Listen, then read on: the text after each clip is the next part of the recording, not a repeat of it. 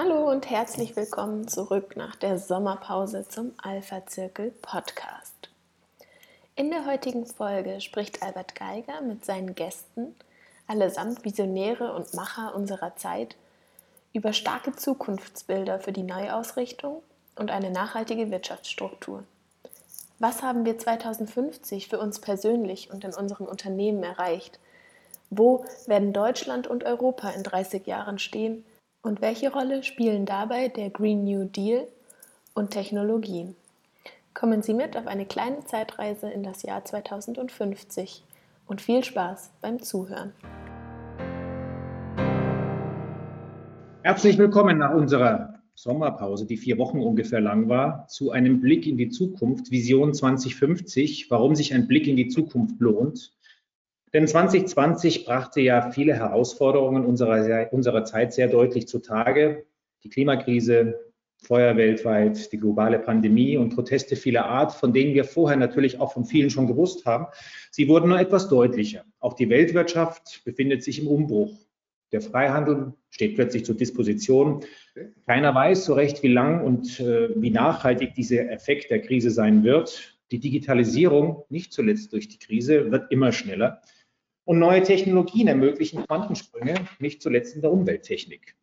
Und es entsteht vielleicht tatsächlich doch jetzt eine neue Art der Wirtschaft, denn neun Jahre nachdem Jeremy Rifkin sein Buch The Third Industrial Revolution geschrieben hat, könnte es sein, dass seine Thesen tatsächlich jetzt Wirklichkeit werden. Das heißt, der Umstieg auf erneuerbare Energien und eine nachhaltige Wirtschaftsstruktur, die sehr stark eben auf Shared Assets basiert. Bis dato nutzen wir eben nur etwa 20 Prozent unseres Energieverbrauchs nachhaltig oder produktiv. Und meist ist diese Energie auch immer noch aus nicht nachhaltigen Energiequellen. Durch Sharing und durch diese neuen Technologien können wir aber nahezu auf 100 Prozent kommen. Vielleicht stehen wir eben jetzt oder wahrscheinlich stehen wir jetzt an einem Tipping Point unserer Gesellschaft. Der Umbruch scheint unausweichlich.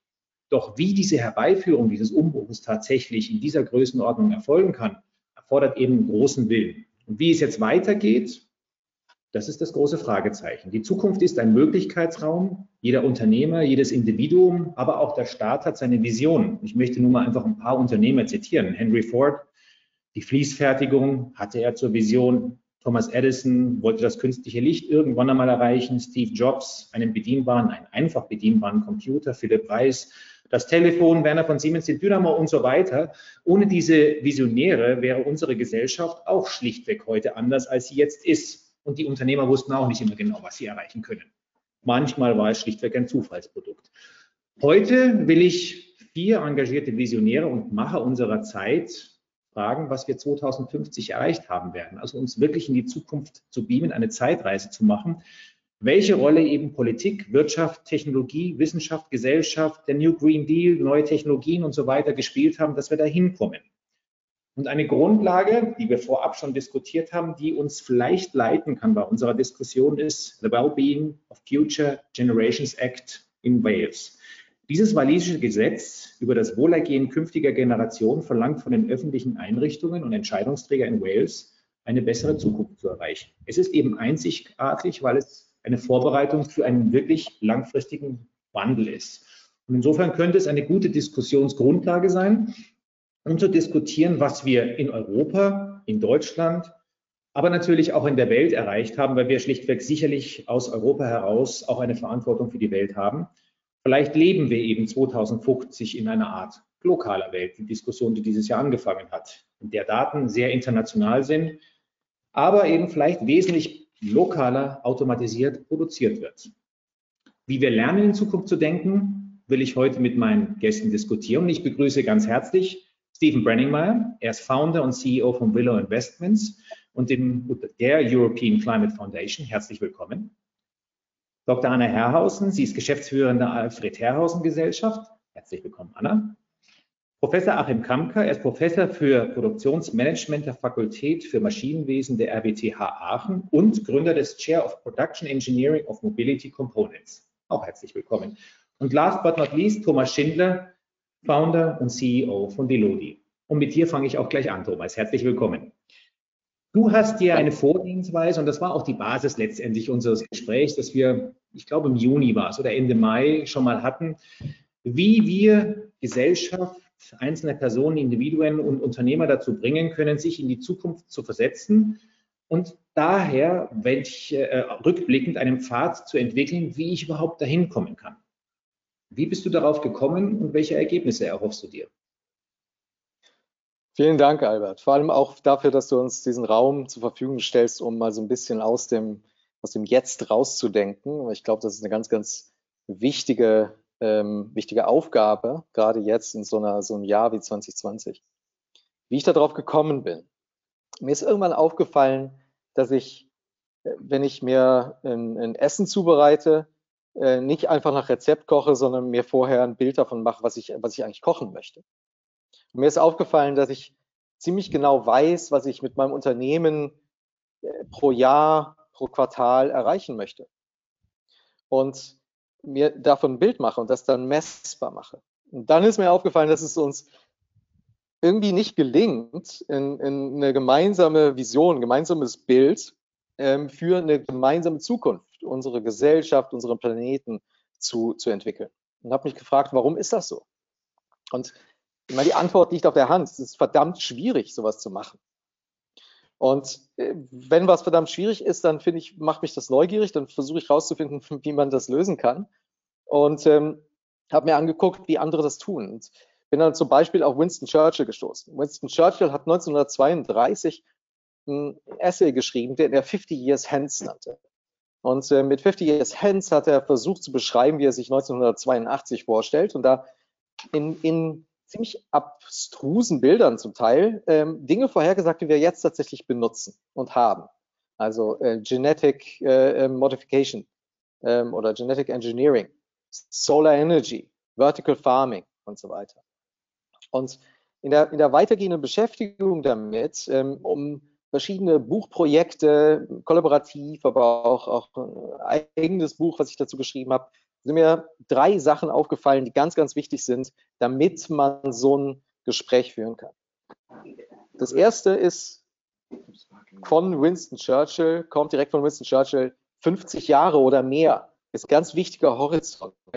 Das ist so weit entfernt, dass man nicht mehr mit normalen Mitteln planen und denken kann. Man kann nicht mehr aus dem Jetzt extrapolieren und, und Linien malen, sondern das ist da anderes. Man, man, kann sich erlauben, ein bisschen mehr zu träumen.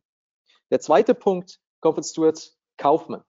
Die Theory of the Adjacent Possible. Das ist die Idee, dass alles, was jetzt möglich ist, aufbaut aus dem, was jetzt da ist. Also man kann sich das so, so vorstellen mit, mit, mit Lego-Blöckchen. Ja, zwei Lego-Klötzchen und aus diesen kann man verschiedene Figuren bauen. Und all die möglichen Figuren sind das Adjacent Possible.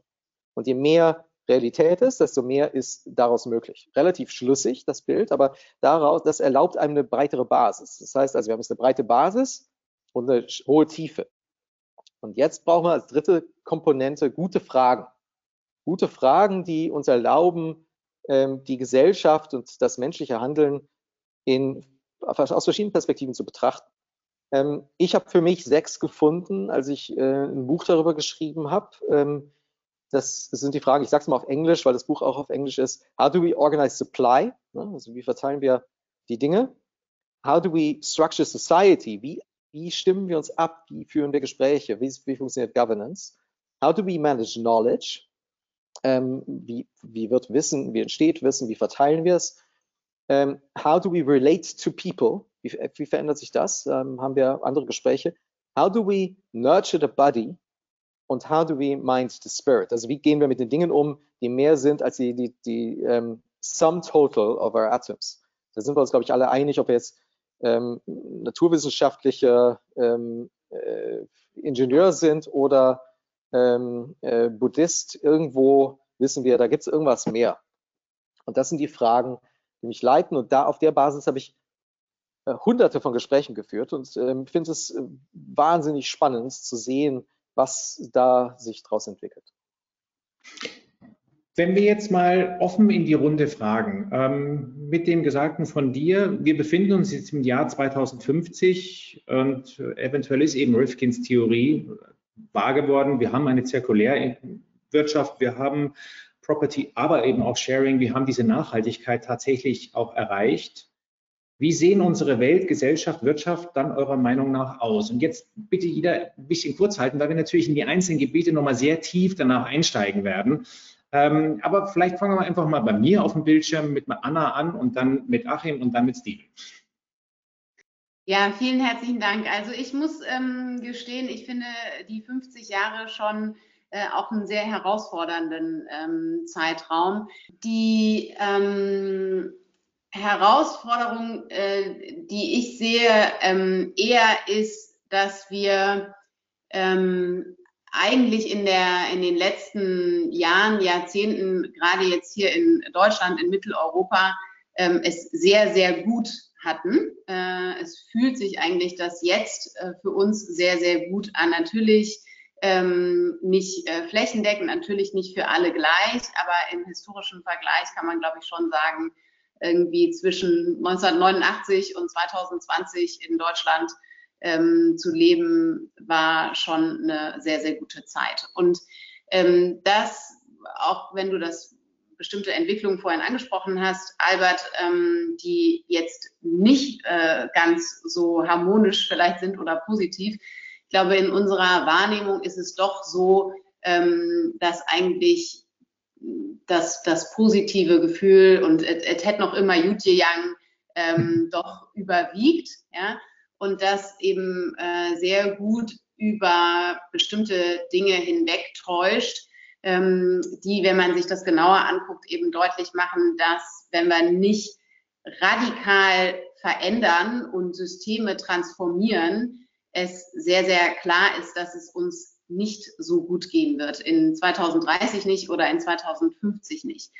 Und ähm, deshalb ist mein Schritt, bevor ich so weit gehen kann äh, wie Thomas und, und sozusagen gucken, was haben wir für Utopien, ähm, dahin gehen, dass ich sage, was äh, glaube ich eigentlich, was wir tun müssen, was auch schon radikal ist, um diesen Zustand einer ähm, äh, demokratischen Gesellschaft und einer prosperierenden Wirtschaft ähm, auch für die Zukunft zu sichern.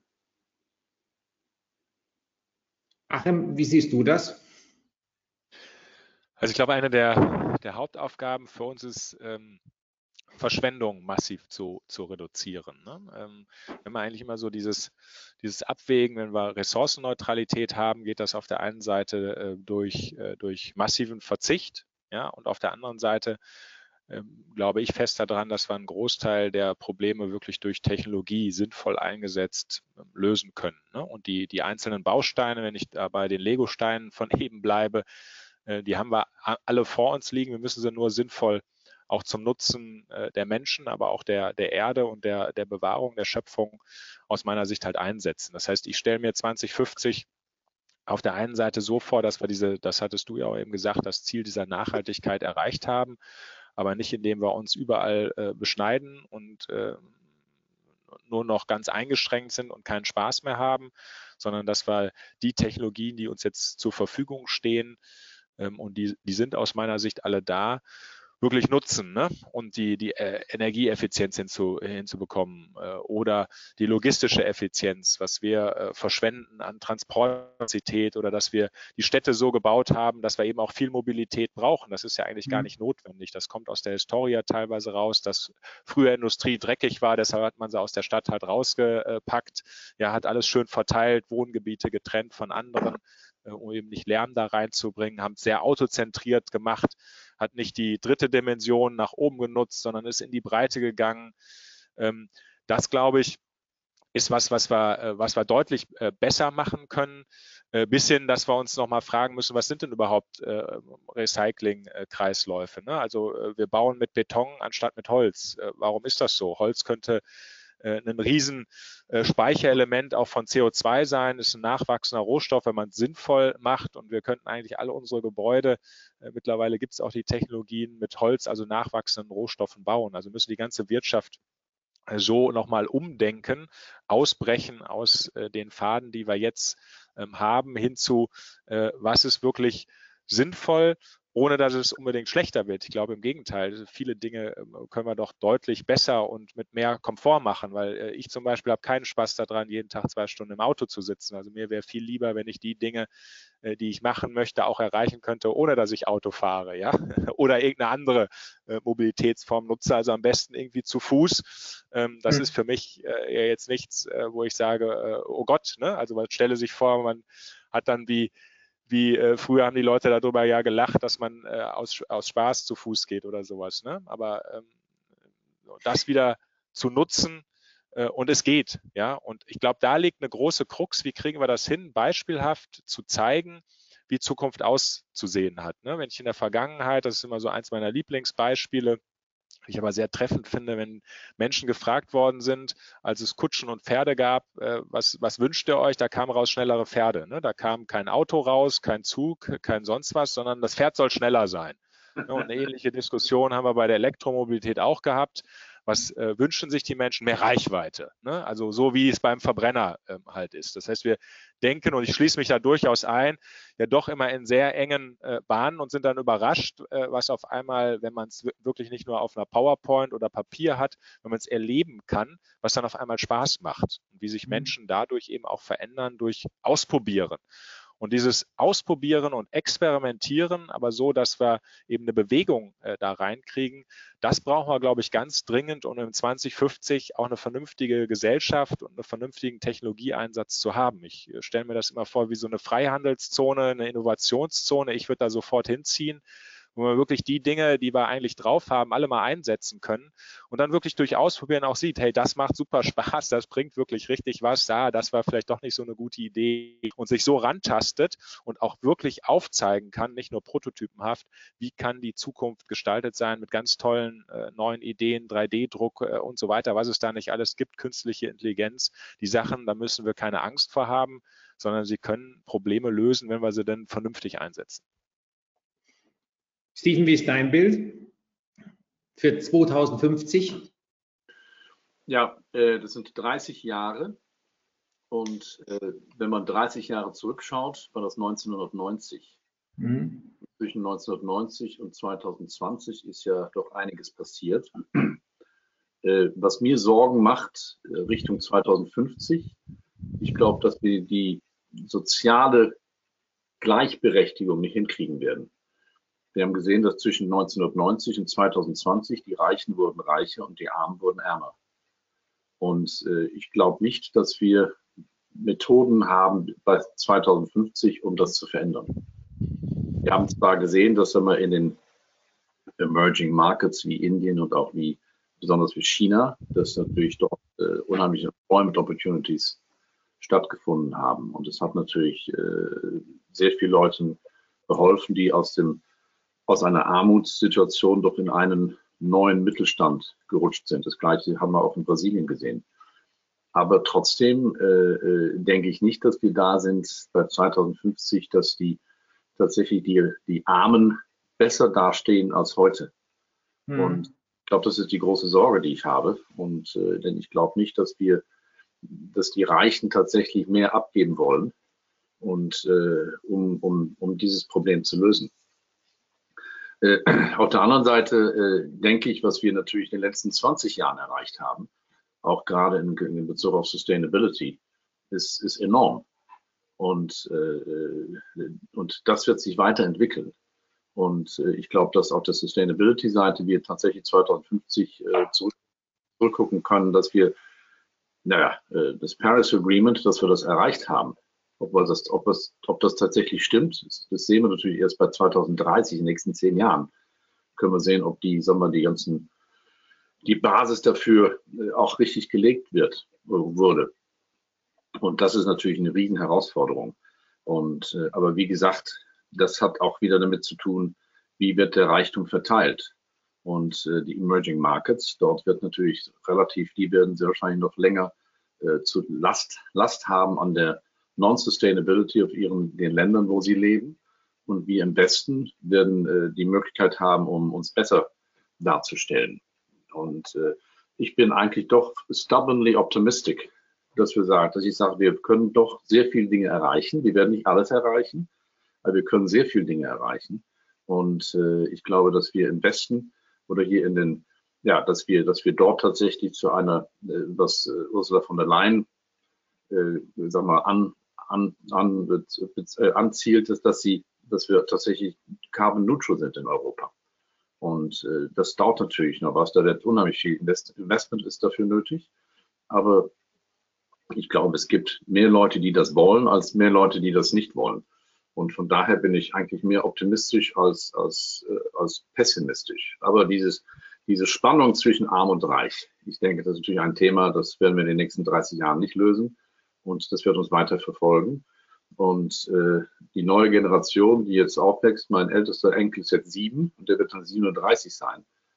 Ja, äh, ich denke, wir haben viel zu tun, um ihm dann auch zu zeigen, dass er mit 37 tatsächlich in einer Welt lebt, äh, die, die er selbst verantworten kann mit 37.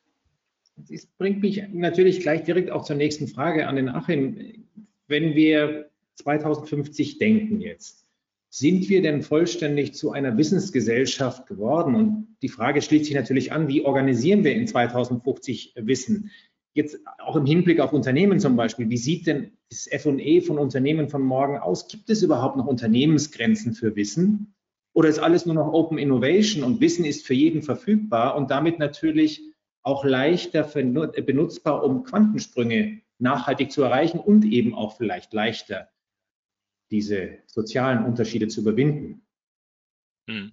Ich glaube, da gibt es zwei, äh, zwei gegenläufige ähm, Entwicklungen. Also ich glaube, das Erste, wovon wir uns frei machen äh, müssen, ist, dass wir heute, heute irgendwie alles äh, wissen würden. Ne? Also ich habe manchmal in den Diskussionen, und das gibt es, wenn er in die Jahrhunderte reingeht, eigentlich in fast jeder Generation, dass man meint, man ist viel schlauer als die davor und wüsste jetzt irgendwie alles und könnte klären. Ne? Heute lachen wir über die Leute, die meinten, die äh, Erde sei eine Scheibe.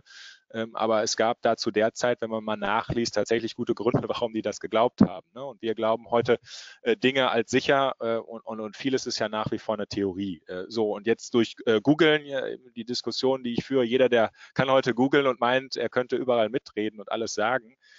Ähm, ich glaube, dass es sehr, sehr wichtig ist, dass wir wieder auch zu Institutionen im Sinne auch von Expertentum kommen, auf die wir auch vertrauen. Ne? Also mhm. die Erosion, dass irgendwie alles ähm, man eher äh, Misstrauen hat und denkt, ah, wenn einer irgendwie Erfolg hat oder das macht, dann, ah, der hat bestimmt einen schlechten Hintergedanken und möchte was in eine, in eine Richtung bringen. Äh, ich glaube, da äh, die nächsten 30 Jahre müssen wir dazu nutzen, auch zu gucken, wie können wir Vertrauen wieder aufbauen, auf wen können wir hören, der gute äh, Ratschläge gibt äh, und wie sichern wir das ab. Und ich glaube, dann haben wir äh, viel gewonnen über das Thema Vernetzung, denn ja, ich komme heutzutage viel leichter an Wissen dran, als ich das in der, in der Vergangenheit natürlich äh, konnte. Aber die Strukturierung ist nach wie vor natürlich eine Thematik, die wir ähm, sehr stark aber über künstliche Intelligenz ähm, auch lösen können. Ne? Also wie schnell dann doch zum Beispiel äh, seltene Krankheiten oder sowas zusammengetragen werden kann aus dem Netz durch künstliche Intelligenz, also einfach durch Raussuchen. Das ersetzt ja keine Menschen, aber hilft bei so Fleißaufgaben äh, natürlich enorm. Ähm, und, und das stelle ich mir eigentlich vor, dass das in den nächsten Jahren massiv dazu gewinnt. Auf der anderen Seite, äh, Steven, du hast es eben gesagt, ne, was war vor 30 Jahren, äh, wenn man äh, damals äh, das Smartphone äh, und die ganzen Apps, die wir heute benutzen, hat sich da eigentlich, glaube ich, keiner vorgestellt. Also wenn wir vor 30 Jahren diese Frage gestellt haben. Und die haben natürlich massiv auch, wie wir arbeiten. Ähm, wenn ich jetzt überlege, dass ich mein Smartphone äh, mal nicht hätte oder es abstürzt, wüsste ich in Teilen gar nicht, wie ich, wie ich meinen Arbeitsalltag ähm, gestalten sollte. Und das war eben vor 10, 15 Jahren noch komplett anders. Also da kommen, glaube ich, auch noch Dinge auf uns zu, und ich komme darauf zurück, es geht immer darauf, wie sind Ressourcen verteilt. Äh, und ein Hauptproblem äh, dieser armen Reichschere kommt ja durch Ressourcenknappheit, zum Beispiel Wasser. Also Vertical Farming ist eben schon genannt worden. Wenn ich das sinnvoll einsetze, brauche ich auf einmal nur noch 10 Prozent äh, der Wassermenge, um Lebensmittel zu erzeugen. 10 Prozent ist gigantisch, ja, wenn ich das als, als Faktor 10 halt nehme. Und äh, auf einmal äh, habe ich da eine Knappheit, die vorher da war. Jetzt ist noch die Frage, wo, wo gibt es das Wasser? Ist es gleichmäßig auf der Erde verteilt? Aber ich glaube, es gibt da gute Ansätze, um eben die Chance zu geben, dass ich mich um äh, Wissen und Bildung schlussendlich eben auch kümmern kann. Und wir müssen nur sicherstellen, dass es tatsächlich um Bildung geht und nicht Verdummung, in dem äh, wahnsinnig viel rausposaunt wird äh, und äh, alle reden von Fake News. Und ich ertappe mich oft selber dabei, dass man nur noch die Überschrift die ersten drei Zeilen liest und äh, passt ja, es in mein Weltbild, ja super, dann ist es richtig, passt es nicht in mein Weltbild, ach, das sind Fake News, schiebe ich halt weg. Ich glaube, da müssen wir uns auch wieder ein Stück weit erden und die Zeit mhm. nehmen, Dinge wirklich, das meinte ich mit Experten, zu durchdringen und auch nicht bei allem mitzureden. Und das ist eine, eine große äh, Aufgabe, die die Wissenschaft hat, dass dann die Experten aber wirklich auch mit einer gewissen Neutralität und nicht eben in eine bestimmte Richtung argumentieren, äh, wirklich Fakten schaffen, auch zugeben, wenn es noch keine Fakten gibt. Und das ist eine Hauptherausforderung, die ich auch in den Universitäten, wo ich ja jetzt auch beheimatet bin, ähm, wirklich, wirklich halt sehe ähm, und wo äh, selbstkritisch wir das eigentlich auch uns selbst dann nochmal hinterfragen äh, müssen. Wie verteilen wir Wissen, äh, wie nutzen wir Wissen und wie kriegen wir Institutionen, vertrauenswürdige Institutionen wieder hin, dass die Bevölkerung, dass wir auch an bestimmte Dinge glauben können und sagen, okay, wenn das da steht, wenn wir das ähm, äh, nehmen, dann stimmt das auch. Letztes Beispiel und dann bin ich fertig, Wikipedia. Ne? Also in der ja. Schule bei meinen äh, Kindern, äh, ich habe vier Kinder, wird Wikipedia wie ein Duden benutzt.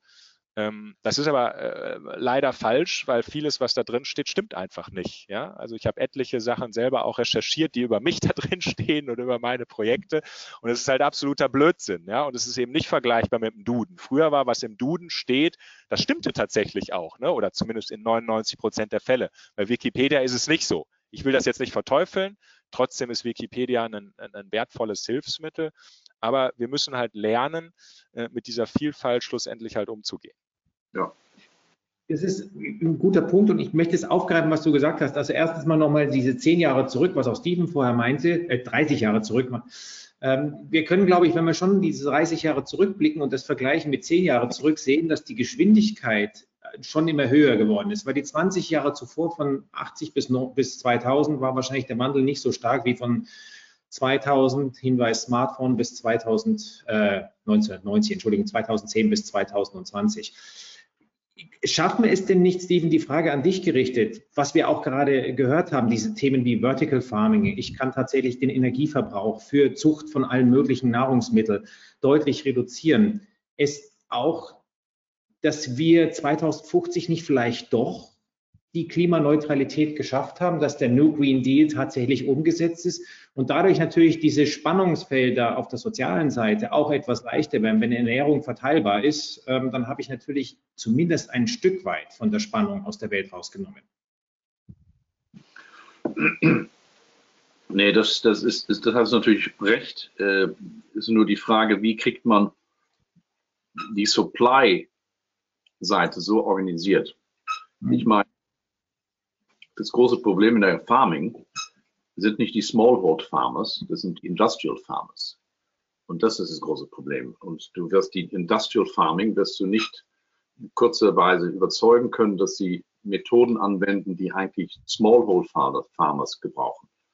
Wenn man sich anguckt, diese riesen Ranches in Argentinien, in, in den USA und äh, mit, mit 60 bis 80.000 Tieren, die also dann wie in einer Fabrik behandelt werden ja, das ist natürlich ein, ein verrücktes in, in, dem Sinne, was da für Ressourcen nötig sind, um, um dieses, diese Industrie aufrechtzuerhalten. Und es hat natürlich gleich einen Effekt äh, in Bezug auf den Amazonas, wo natürlich dann also große Teile abgeholt werden, um wieder mehr Soja zu pflanzen und diese Geschichten. Das sind natürlich kruciale Dinge, die man natürlich äh, echt tatsächlich angehen muss und wo auch Bereitschaft erreicht werden muss. Das hat natürlich auch damit zu tun, große, dass Länder wie China, die natürlich einen unheimlichen Fleischverbrauch haben. Und, äh, und da, da lebt natürlich Brasilien von, die natürlich, weiß ich, wie viele Millionen Tonnen Fleisch nach China exportiert. Und das sind natürlich Themen, ich meine, ob wir das in den nächsten 30 Jahren äh, sagen wir, verändern, das, das äh, glaube ich einfach nicht. Aber wenn wir jetzt mal von der positiven Seite denken, also wir sind im Jahr 2050, was könnten die, die Motivatoren gewesen sein, die einzelnen Schritte, damit wir es erreicht haben? Weil wir versuchen ja so ein bisschen das Pferd eigentlich von hinten aufzuzäumen und einfach zu sagen, was war jetzt heute notwendig, damit ich dahin gekommen bin?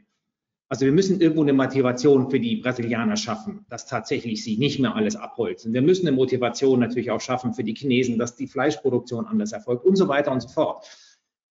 Wenn wir, wir können natürlich zum Ergebnis kommen, dass es alles komplett unrealistisch ist, dann ist die Zukunft dunkel. genau. Nein, es ist, ja. es es sind natürlich sehr viele, sehr viele Leute sind damit beschäftigt, wir auch mit der European Foundation und natürlich auch ja. Ländern wie Brasilien oder China, um da tatsächlich auch die Diskussion anzugehen, auch mit politischen Leadern und so und auch in das World Resources Institute. Und ja, da sieht man langsam Fortschritte. Aber es, äh, es ist im Grunde genommen geht es natürlich, dass, dass Leute tatsächlich, dass die, die Öffentlichkeit begreift, so wie, sag mal, ihre Regierungen zurzeit handeln, ist nicht akzeptabel. Und, und das ist natürlich eine Schwierigkeit. Wie kriegt man das hin? Und äh, sag mal, in Ländern wie Brasilien, äh, ja, oder in Ländern wie China. Ich meine, China ist da, denke ich, offener als Brasilien zurzeit. Und in China wird eigentlich sehr viel Positives erreicht. Und äh, aber es ist trotzdem, äh, die Herausforderung ist da. Und äh, ja, äh, das dauert eine Zeit. Ich glaube, wir hier im Westen, äh, wir haben es, was das angeht, einfacher, weil wir, okay, wir haben natürlich auch, wenn man nach Holland guckt, ist auch Industrial Farming sehr groß, in Deutschland auch zum Teil, hier in England nicht so sehr. Und äh, also äh, ich denke auch in Frankreich nicht so sehr. Also ich meine, die Länder, die meisten Länder haben man sich noch, wenn man so sagt, das traditionelle Farming und, und mhm. nicht das, das Groß, das, das Industrial Farming, was, was natürlich äh, auch in Russland riesig ist. Und äh, bevor man das verändert, das dauert natürlich eine Zeit. Und, äh, oder man muss über Technologie dafür sorgen, dass, sag mal, die Resource-Verteilung sich besser, besser gelöst wird. Und da glaube ich sehr dran, dass die Technology, die Technology, das ist eigentlich wahrscheinlich die Antwort für viele dieser Fragen. Und das kann man auch im Farming benutzen. Und man sieht ja auch schon, dass, dass wie, wie auch im Industrial Farming Bereich, wie die versuchen, ihre Resources besser, besser einzusetzen, etc.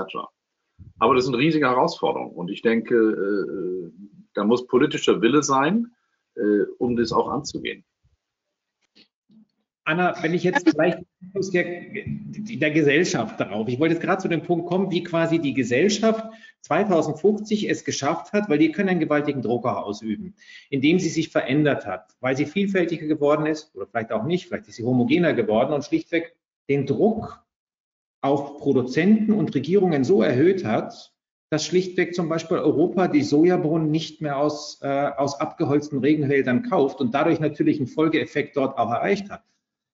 Ist das denkbar? Ist die Gesellschaft vielleicht, hatte die Möglichkeit, letztendlich diesen Druck auszuüben oder hat sie es erreicht? Ich muss ja so rum argumentieren, aus dem Jahr 2050 gesehen. Also ich finde das äh, ein guten, gutes Stichwort Gesellschaft. Ich fand ähm, auch das Stichwort Ungleichheit äh, gut und auch, dass wir eine internationale Perspektive jetzt eingenommen haben. Weil wenn wir uns mal 2050 ähm, einfach die demografische Entwicklung anschauen, das kann man natürlich auch nicht alles ähm, ganz genau wissen, aber es gibt unterschiedliche Modellierungen vom äh, UN Population Fund. Und dann werden wir 2050 irgendwo zwischen 9 und 10 Milliarden ähm, Menschen sein. Und wir werden in Westeuropa davon noch einen Anteil haben von ungefähr 7 Prozent. Ähm, und das war, wo äh, die meisten Menschen hinzukommen, das wird Afrika sein. Und das ist auch natürlich jetzt schon so. Ähm, und wenn ich sage sozusagen, da gibt es so äh, Trends, die wir vielleicht nicht so ganz gewahr haben, aber die dazu führen, dass eben äh, doch, dass nicht alles sich so linear und äh, positiv weiterentwickeln wird, wie es das in den letzten äh, Jahrzehnten zumindest an der Oberfläche getan hat, dann äh, gehört das für mich dazu, ähm, die demografische Entwicklung. Und ich glaube, das ist ein Punkt, wo wir noch zu viel zu wenig sozusagen Aufmerksamkeit darauf haben, ähm, was haben wir an Bevölkerungswachstum, äh, was haben wir vor allen Dingen an jungen Menschen, die ähm, äh, Arbeit suchen, die in die Städte strömen. Ähm, in Afrika ist die Urbanisierung nicht eine Folge von Industrialisierung, sondern ist ein Trend, der äh, sozusagen andersrum ist, ja, weil man ähm, sucht in der Stadt irgendwo ein, ein Auskommen zu finden, was aber dazu führt, dass all diese neuen Städte, die äh, entstehen oder Städte, die größer werden, vor allen Dingen ähm, Slums sind, die wachsen, jedenfalls aktuell. Ähm, und da ein äh, Umdenken hinzubekommen und äh, sowohl Policy als auch Technologie, Innovation äh, darauf auszurichten, wäre aus meiner Sicht äh, wichtig, um äh, genau dann auch Fortschritte in Verteilungsgerechtigkeit ähm, etc. zu haben. Und das ist, glaube ich, ein, ein Trend, den wir einfach nicht genug gewahr haben, was in Afrika passiert. Ja. Thomas, vielleicht zu dir. Wenn wir jetzt das Gehörte nochmal vielleicht so mal ein Zwischenresümee ziehen. Also wir haben viele Effekte aus der Gesellschaft, aus Technologien, der Wissenschaft und auch natürlich die umwelttechnischen oder besser gesagt die Bedürfnisse der Umwelt, wo wir vor einer Vielzahl von Problemen stehen. Aber wir wollen ja letztendlich eigentlich den Schritt machen, dass wir die Probleme jetzt mal weglassen, die wir heute haben. Ähm, wie motivieren wir jetzt die drei Bereiche, dass die Gesellschaft den Druck zusammen mit der, den neuen Möglichkeiten der Wissenschaft und dem, was wir aus dem Klimawandel wissen, so umgesetzt hat, dass daraus wirklich was Besseres wird. Und gleichzeitig natürlich, wenn ich diese Themen auch angehe über Technologie, ich eine etwas gerechtere Welt vielleicht sogar erreiche. Mhm, mh. ähm, ich also ich habe viele super spannende Sachen gehört, vor allem so ein Trend zu Technologie. Also ich, ich komme selber aus einer, aus einer Techno-Utopian äh, Denkrichtung, auch wenn ich da immer stärker von abrücke. Ähm, aber äh, man muss sich da zum Beispiel, es gibt da, es gibt es zweischneidig, man muss sich auf Augen führen. Auf der einen Seite nimmt Relative Decoupling ähm, verbessert sich. Das heißt also, die CO2, der CO2-Verbrauch pro Produkteinheit sinkt dramatisch in allen Produktkategorien. Gleichzeitig ist Absolute Decoupling eine Katastrophe. Das heißt, wir verbrauchen viel mehr an äh, CO2 während wir aber effizienter werden. Ähm, das hängt, das kann, und es gibt ein ganz wunderbares Buch von Tim Jackson, Prosperity Without Growth, ähm, damit zusammenhängen, dass die Konfiguration, die, die, die, die Incentive-Konfiguration unserer Gesellschaft ähm, nicht besonders klug aufgesetzt ist. Und das wiederum greift dann zurück in das, was Steven sagte mit, mit der, mit der Arm- und Reichschere ähm, und der, der, der fehlenden dem fehlenden Hebel für die, für die, ähm, für die Menschen, die, denen, denen die, dieses Kapital fehlt, nämlich in, in, in eine Art von Währung, wie wir sie jetzt gerade verwenden, ähm, die mhm. ihre, ihre, ähm, ihre, ihr Wachstum daraus legitimiert, dass sie mehr Profit erzeugt, ähm, gemessen über Bruttoinlandsprodukt, muss zwangsläufig zu mehr Konsum führen. Und und damit auch zu einer Verdichtung von, von, von Ressourcen. Und eine Verdichtung von Ressourcen kann man sich immer schön angucken. Ähm, je breiter die Verteilung von Ressourcen ist, desto, desto demokratischer ist ein, ein, äh, eine Weltgegend. Mhm. Je, je konzentrierter die Wertschöpfung, die Basiswertschöpfung ist, desto weniger demokratisch wird es. Was ich damit sagen möchte ist, ähm, aus meiner Sicht haben wir 20, äh, 2050, also äh, in einer Zeit, wo sich die ersten paar hundert Millionen Menschen auf den Weg machen, weil sie entweder zu wenig oder zu viel Wasser haben, ähm, haben wir endlich gelernt, äh, Kapital als Toolset einzusetzen. Mhm. Wir wissen alle, dass wir mehr, dass es mehr als finanzielles Kapital gibt. Wir haben soziales Kapital, intellektuelles Kapital, spirituelles Kapital, kulturelles Kapital und so weiter. Wenn wir einerseits all diese Kapitalformen mit in Betracht ziehen in unseren ähm, wirtschaftlichen Erwägungen und parallel die Deckung unserer Kapitalformen bewusster setzen, also den Nixon machen, sage ich, sag ich dazu immer, ähm, so wie Nixon 71 einfach ähm, von, von Gold zu wird Vertrauen dem, dem Staat übergegangen ist, ähm, können wir jetzt zum Beispiel ein Incentive setzen, dass wir eine lebenswerte Zukunft für unsere Kinder als Deckung für unser Geld haben. Das wiederum, so ein Schritt ist, ähm, ist deswegen, ich, ich spreche jetzt mal von 2050 aus, ist deswegen in 2050 gelungen, weil die Kinder und Großeltern jetzt auf die Straße gehen und einfordern, dass so wie in Wales politische Entscheidungen nur noch ja. auf das Wohlbefinden zukünftiger Generationen einzahlen müssen. Und das ändert, ändert die Incentive-Lage. Das ist ein guter Punkt. Da würde ich ganz gerne eine Frage an Steven gleich anschließen. Inwiefern denn quasi dieser Druck der Investoren, und wir haben ja Anfang des Jahres von BlackRock gehört, dass jetzt nur noch grün investiert wird, das ist natürlich auch viel Marketing mit dabei, das ist schon klar. Aber wie kann quasi der einzelne Investor und wie hat quasi die Bewertung der Investoren für verschiedene Investments dazu geführt, dass wir diese Veränderung auch bekommen, weil einfach ich kein Geld mehr bekomme, wenn ich nicht so bin? Ja, das ist natürlich eine riesen Herausforderung, denn ich meine, ich habe letztens mit den Jesuiten hier in England ein langes Gespräch gehabt, die total sich aus Fossil Fuel Investments zurückgezogen haben. War ungefähr 400 Millionen Pfund. Aber sie sagten, das war unheimlich kompliziert, weil natürlich ihre Assets alles von Fund Managers in den Tracker Funds etc. alles drin sitzen. Und sogar die Fund Managers wissen auch nicht unbedingt äh, genau, inwieweit, inwieweit sag mal, äh, die Assets in, in sag mal, in Dirty Investments, in Dirty Assets, äh, sag mal, verbucht sind. Und ähm, das ist natürlich alles, ist, haben die, haben die also tatsächlich gemacht und es hat, glaube ich, ein, beinahe ein Jahr gedauert, bis dass sie das erreicht haben. Und ich meine, äh, was wir schon mal besprochen haben, dass der Papst natürlich auch gesagt hat, äh, seine anderthalb Milliarden Katholiken, die sollen sich auch anschauen, in welche Assets sie investiert haben und eigentlich am liebsten aus Fossil Fuel äh, und, äh, sag mal, äh, divesten. Die große Schwierigkeit ist natürlich, dass, okay, BlackRock, die, die, die machen dann große Töne, aber im Endeffekt äh, passiert wenig.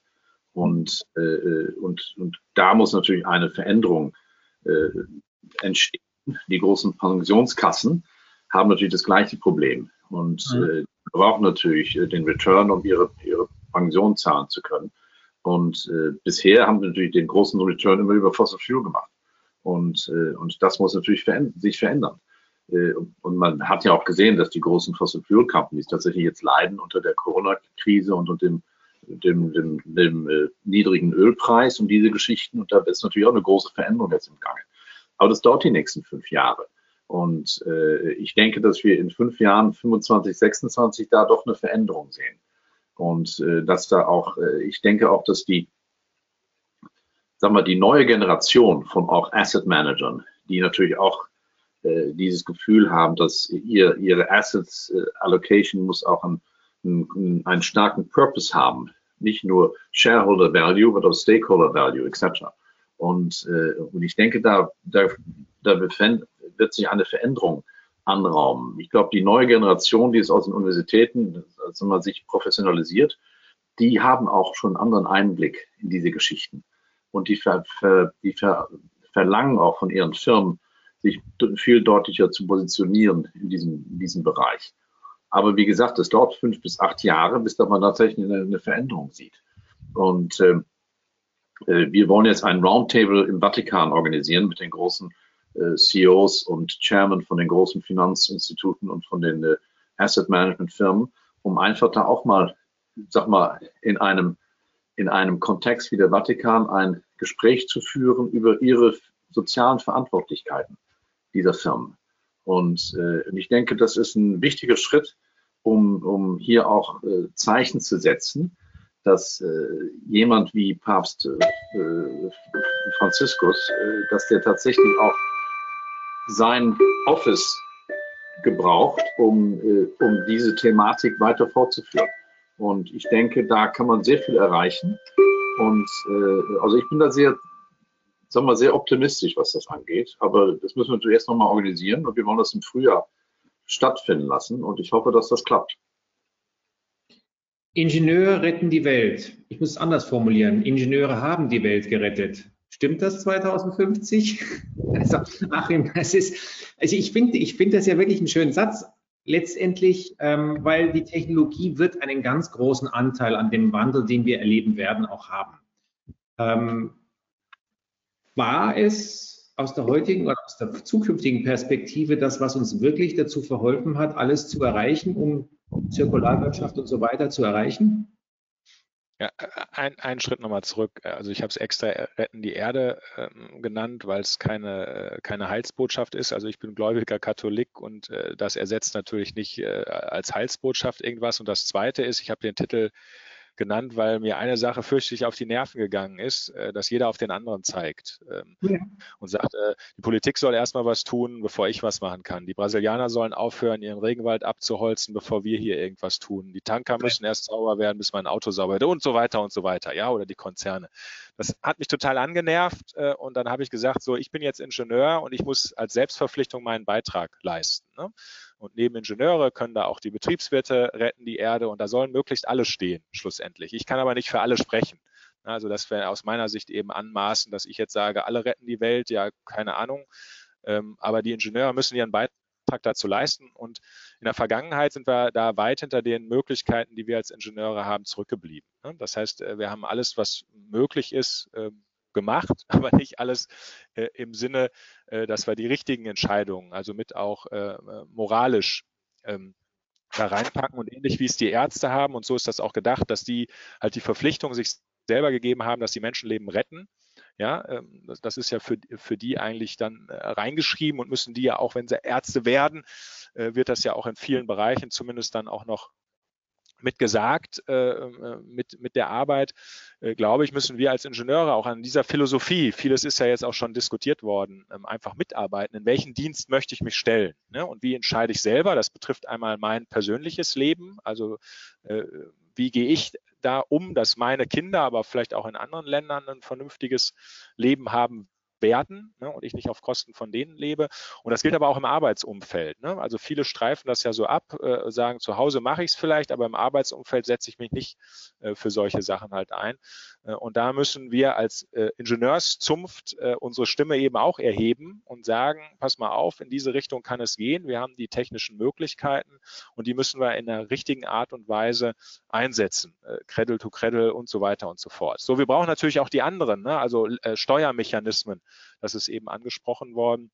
Es wäre zumindest zum Beispiel ein leichtes gewesen, den Umschwung von Verbrennertechnologie auf E-Mobilität über die Finanzwelt hinzukriegen, wenn man nicht nur die, die über den CO2-Werten ist, bestraft äh, und da absaugt, sondern alle, die da drunter geblieben wären, dahin das Geld transferiert. Hätte man keine zusätzliche Steuer, kein gar nichts machen. Ich hätte einfach das Finanzsystem gedreht und auf einmal wären alle Investoren angerannt gekommen und hätten da rein investiert, äh, wo sie nämlich ein Heidengeld mit verdienen können. Ne? Das hat man halt verpennt äh, und solche Steuermechanismen braucht man auch in dem, in dem Bereich ähm, der Ingenieure und durch die Selbstverpflichtung habe ich äh, die große Hoffnung, dass es eben gelingt, möglichst viele zu überzeugen. Und ja, wir werden unseren Beitrag 2050 geleistet haben, äh, die Welt so zu erhalten, wie wir uns das auch vorstellen, die Artenvielfalt, die Vielfalt, äh, die uns ja auch geschenkt worden ist. Ne? Also äh, neben dem äh, Essen und anderen ist es ja äh, viel, vielfältige Dinge, die es da gibt. Und wir werden unseren Beitrag dazu leisten. Davon bin ich überzeugt und dafür kämpfe ich.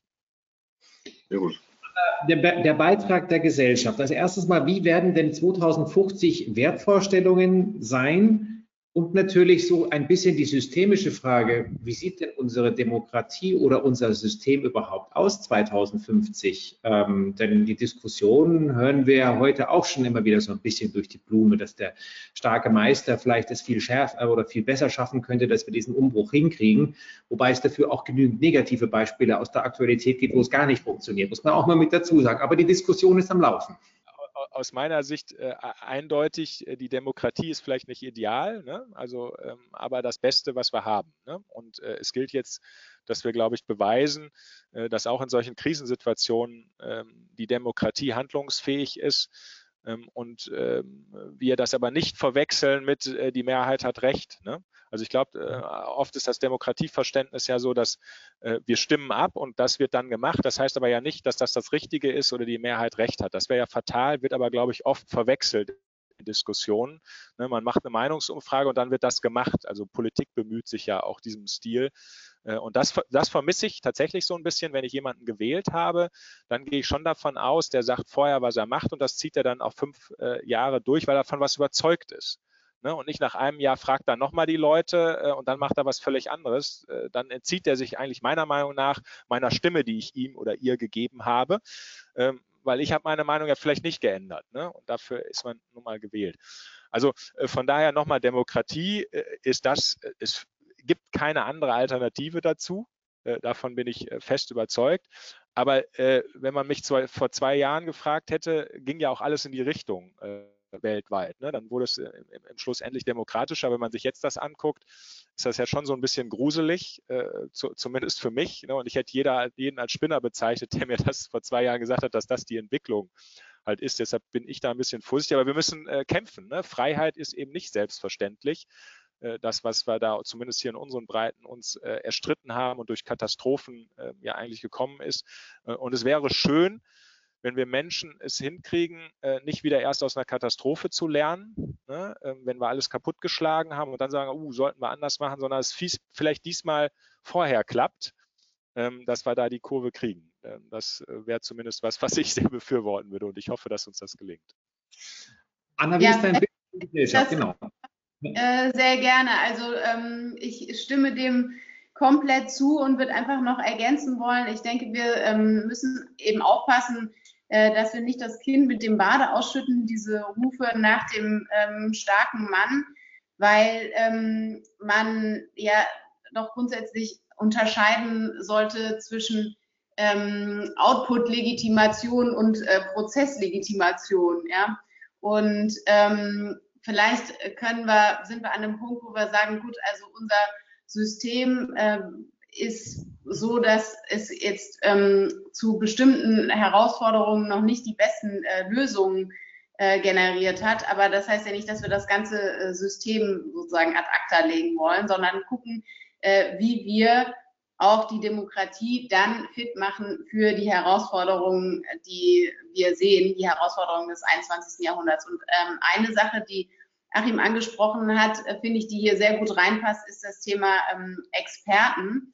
Und ich glaube auch, dass die aktuelle Situation der letzten Monate, ähm, gerade jetzt in Deutschland, aber es hat auch eine Strahlkraft äh, bewiesen, international hier eine Chance bildet, weil wir eben sehen, dass dort, wo Experten von demokratisch gewählten Regierungen eingebunden worden sind, in wie gehe ich mit der Corona-Pandemie um, ähm, doch grundsätzlich besser darin gefahren sind, diese Pandemie einzudämmen. Ja? Und ähm, dass wir uns also für unser demokratisches System nochmal grundsätzlich überlegen, wie können wir das eigentlich schaffen, dass wir Experten zu unterschiedlichen Fragen ähm, äh, einbinden, dass wir die nutzen, auch äh, langfristig zu denken ähm, und sozusagen damit auch den gewählten Volksvertretern und äh, den Ministerien die Chance geben, aus immer mal wieder aus dem äh, Tagesgeschäft und was jetzt so wahnsinnig dringend ist, äh,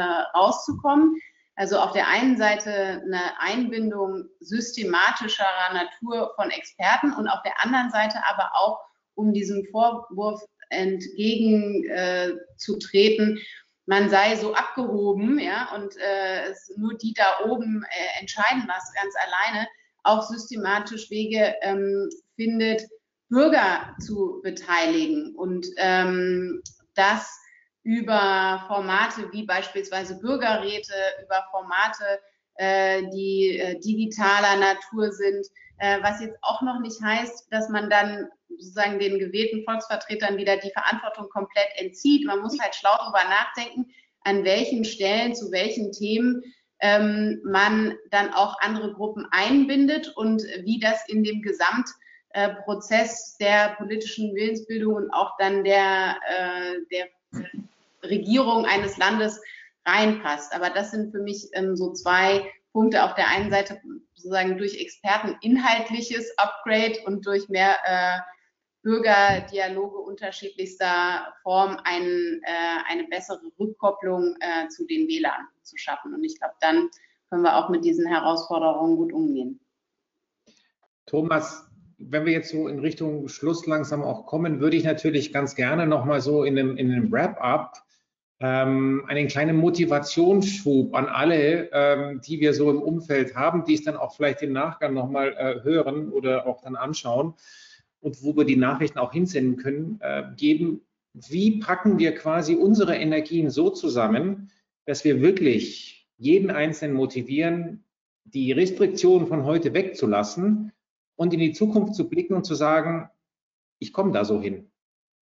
Erstmal, erstmal möchte ich ähm, nochmal darauf hinweisen, dass, dass es hier ähm, so, so total spannende, sehr, sehr ähnliche Strömungen gibt. Wir reden hier unterschwellig darüber, dass wir, dass wir ähm, die Menschen befähigen wollen, aus ihrer beschränkten Rolle von Konsument und Wähler rauszutreten und Verantwortung zu übernehmen und mitzugestalten.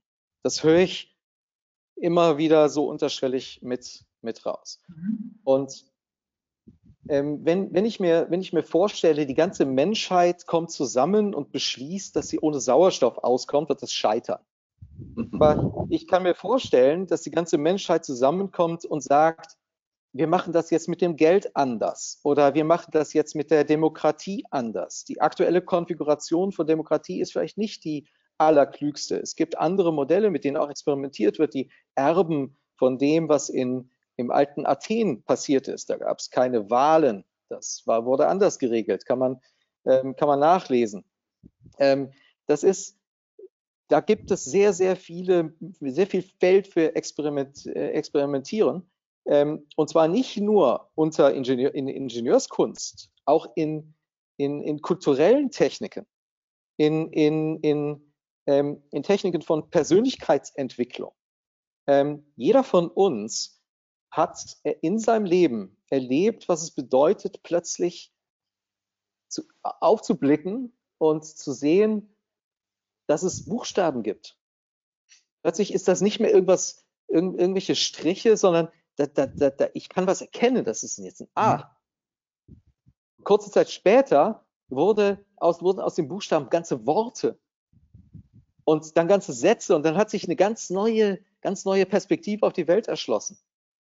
Und ich glaube, so Unterhaltungen wie heute fangen an, uns neue Sichten, neue Perspektiven auf die Welt zu erschließen, die uns anfangen, die Welt neu lesen zu lassen. Und gerade Unternehmer, und ich schließe jetzt uns alle hier als Unternehmer ein, weil wir alle unternehmerisch agierende und denkende Menschen sind, gehen raus in die Welt, fangen an zu versuchen, die Welt neu zu lesen und mit, mit den Mitteln, die man hat, sie so zu gestalten, dass sie uns einen besseren Ort wird. Und ich bin davon überzeugt, dass es dass 99,9 Prozent der Menschheit oder mehr das Gleiche am Ende wollen. Ich, ich, ich will nur mal eine ganz kurze Geschichte erzählen, um das auf den Punkt zu bringen. Ich habe mal das Vergnügen gehabt, mit ähm, einer, einem, einem, dem, dem Board eines, eines äh, ähm, großen DAX-Konzerns ein paar Tage zu verbringen, um darüber zu reden, wie die Strategie äh, dieses Konzerns so funktionieren soll. Und Teil äh, unserer Aktivitäten war, dieses, dieses Ikigai-Venn-Diagramm, also was, wo man sich so ein paar Fragen stellt und immer stärker verdichtet auf den persönlichen Sinn des Lebens zu beantworten. Und da gibt es eine Frage, die lautet, was braucht die Welt?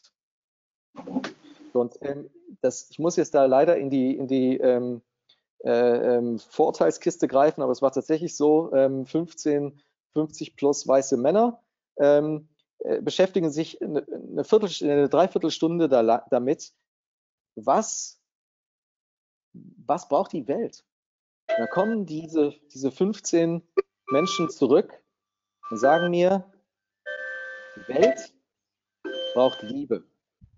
Ich bin absolut davon überzeugt, dass wir tief in uns alle wissen, was das Richtige ist. Und wenn wir uns erlauben, die Welt neu zu lesen, wenn wir diesen Mut haben, dann unsere Ressourcen darauf anwenden, dann gelingt uns eine großartige Zukunft. Ein schönes Schlusswort. Ähm, weil wir haben heute, glaube ich, wirklich viele, viele Aspekte diskutiert. Natürlich sind wir nicht zum Ende gekommen. Das soll ja auch ein Ansporn sein für jeden, sich in diesen Dialog auch mit einzubringen. Ähm, wir können alle beeinflussen, wie investiert wird, indem wir unser eigenes Geld in bestimmte Richtungen auch lenken, auch selbst im Konsum. Wir müssen es nur anfangen. Die Technologien, die sind immer schneller da, die wir brauchen, um letztendlich Dinge zu verändern. Also dieses Thema Vertical Farming ist sicherlich ein ganz spannendes auch für die Zukunft, wo ich wirklich energieneutral schlichtweg Nahrungsmittel auch produzieren kann und wesentlich weniger ähm, Wasser auch verbrauchen kann. Aber wahrscheinlich die große Klammer wird die Gesellschaft sein und tatsächlich wirklich darüber nachzudenken, wie eine Demokratie aufgefrischt werden kann, um diese Strömungen, die wir alle jeden Tag in der Presse auch mitbekommen, in verschiedenen Ländern, auch auffangen zu können, dass eben nicht die Mehrheit, und das ist ein guter Satz gewesen äh, von Achim, äh, einfach entscheidet und damit die Minderheit wegbügelt. Äh, damit kommen natürlich die Spannungen wieder zutage, die ich am Anfang in der Einführung ja auch zitiert habe. Also ich hoffe, dass wir diesen, diesen Part der Diskussionen in, in jede Diskussion hier auch beim Alpha-Zirkel zukünftig wesentlich stärker mit einbauen. Ähm, es hat mich sehr gefreut, dass heute alle dabei waren. Wie gesagt, ich finde es sehr spannend. Man kann in der Stunde ein bisschen anreißen, aber man kann motivieren. Ich hoffe, es gelingt. Vielen Dank.